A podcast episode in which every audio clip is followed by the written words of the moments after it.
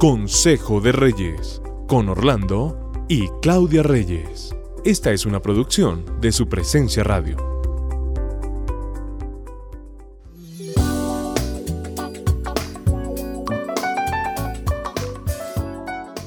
Como siempre, un gusto saludar a todos nuestros oyentes de nuestro devocional Consejo de Reyes.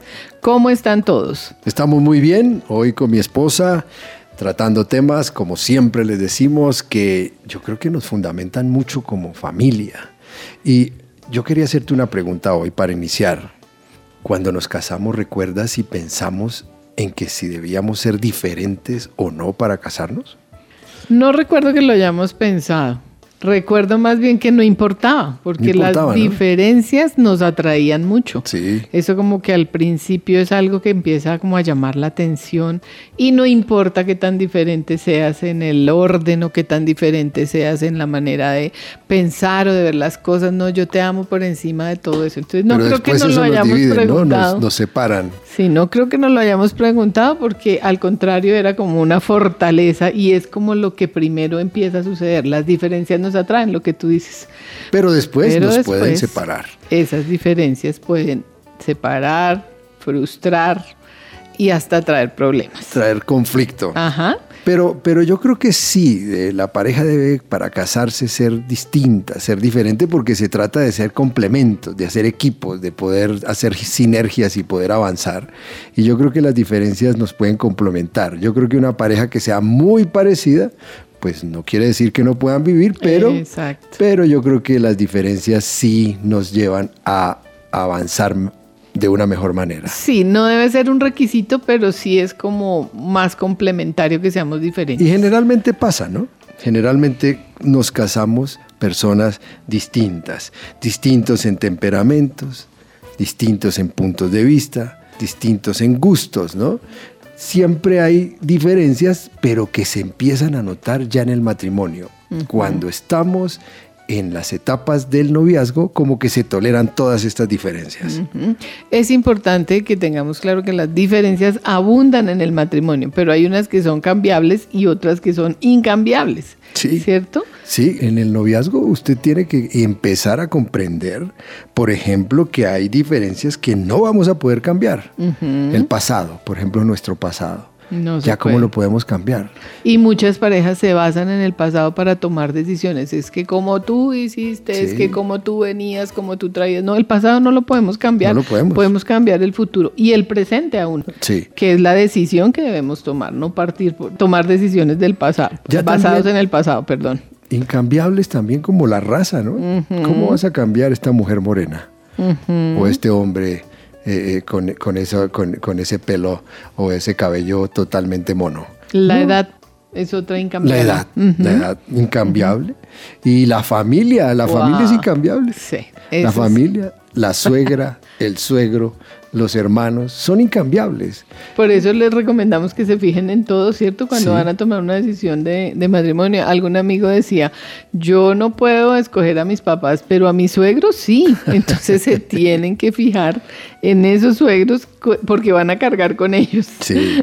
Entonces son cosas que debemos comprender y que si ya somos casados, pues debemos tener la madurez y el carácter para afrontar todas esas diferencias que tenemos y que son incambiables, pero también hay diferencias que abundan en el matrimonio. Unos son introvertidos, otros son extrovertidos. Aquí, ¿quién es introvertido y quién es extrovertida? Yo no sé, yo, hay momentos para que yo soy más extrovertido que tú. Sí, sí, sí. ¿Sí? Y yo soy más tímida que tú. Sí. Emocionales y racionales. Unos son emotivos, mm, otros son muy racionales. ¿Tú eres emotivo o racional? Yo racional. Tú eres como más emotiva. ¿Sí? Eh, otros son emprendedores. Y otros ejecutores. Yo soy em, ejecutor. Y yo soy emprendedor. Entonces, son diferencias que tenemos que tener en cuenta, pero hay diferencias que nos alertan, ¿sabes? Mm. Hemos tratado en este tiempo parejas que quieren casarse y que tienen, por ejemplo, diferencias de edades muy marcadas.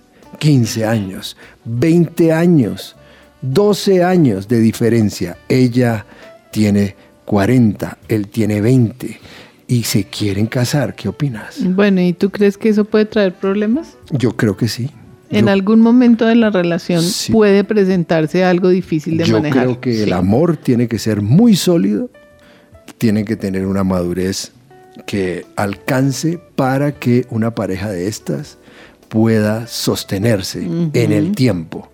No quiere decir que con el amor de Dios no puedan hacerlo, pero físicamente las diferencias van a marcar ciertos conflictos. Y es importante que entren a esa relación siendo conscientes de que tienen una característica que les va a demandar más carácter, más templanza, más amor, más dominio propio, muchas más cosas de ellos como personas, ¿cierto? Si no saben eso, Si no están dispuestos a afrontar esto, yo creo que no podrían tomar una decisión seria de matrimonio.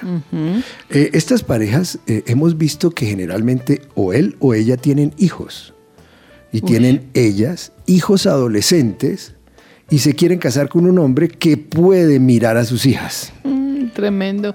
Eso parece de película, pero esa es una realidad y eso se debe contemplar también. Se tiene que contemplar. Se tiene que contemplar porque mm, obviamente esa diferencia de edad tiene que ver también con las hormonas, tiene que ver también con el- la madurez, con los deseos, o sea, eso no lo podemos evitar ni lo podemos cambiar ni lo podemos tapar con un dedo, tanto mujeres como hombres Sí. tienen que ser conscientes de que tapar esa realidad no les va a traer un buen resultado Así en su es. matrimonio quizás más adelante cuando se presente una decisión que involucre que o el papá está mirando a la hija de la señora o la mamá está mirando al hijo del señor. Ojo Sí. con eso. Se está, Importante. se está presentando. O él, eh, una gran diferencia es, ella tiene dos hijos, él tiene tres hijos.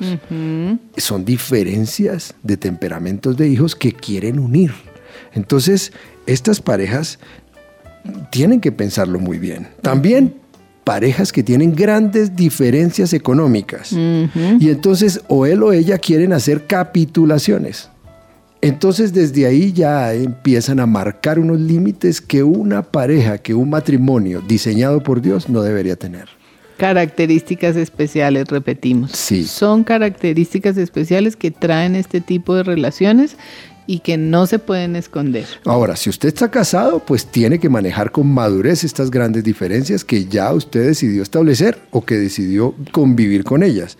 Pero si usted se va a casar y tiene estas grandes diferencias que hemos marcado, económicas, de hijos, de edad, usted debe pensarlo muy bien. Debe buscar consejería, ¿no crees? Buscar Es la mejor- paz de Dios. En la multitud de consejos está la sabiduría y que exista esa paz Y, a- y sobrenatural. yo quiero decirle a estas parejas, allá en el corazón ellos saben si tienen paz o no tienen paz. Sí, eso lo sentimos. Eso tiene que ser, tenemos que ser muy realistas y muy aterrizados con los pies en la tierra para tomar cualquier decisión. O sigo o me quedo quieto. Esa diferencia hará que yo tenga que esperar. Esa diferencia marcada, yo creo que tanto él como ella deben esperar un poco. Sí, deben consultar a Dios y que sea la paz de Dios la que pueda darles esa, ese aval para tomar la decisión. Porque se priorizan en estas diferencias otras cosas. La paz de los hijos, si ya los tienen. Esa paz que ellos deben tener para vivir una vida más tranquila. O también mirar a ver si se van a meter en un conflicto. Pero, exacto, lo que tú decías, la emotividad, la emoción, el deseo, el sueño, o sea, eso nos puede llevar a problemas. Me encontré con este salmo, el Salmo 32, 8, 9. Dice, el Señor dice, te guiaré por el mejor sendero para tu vida, te aconsejaré y velaré por ti. No sean como el mulo, como el caballo, que no tiene entendimiento, que necesitan un freno y una brida para mantenerse controlados. Tengamos entendimiento para ver estas diferencias que marcan. Los bendecimos hoy.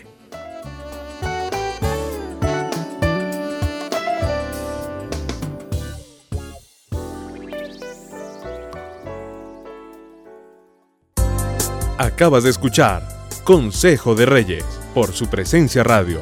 Este devocional estará disponible en el podcast de nuestra página web, supresenciaradio.com.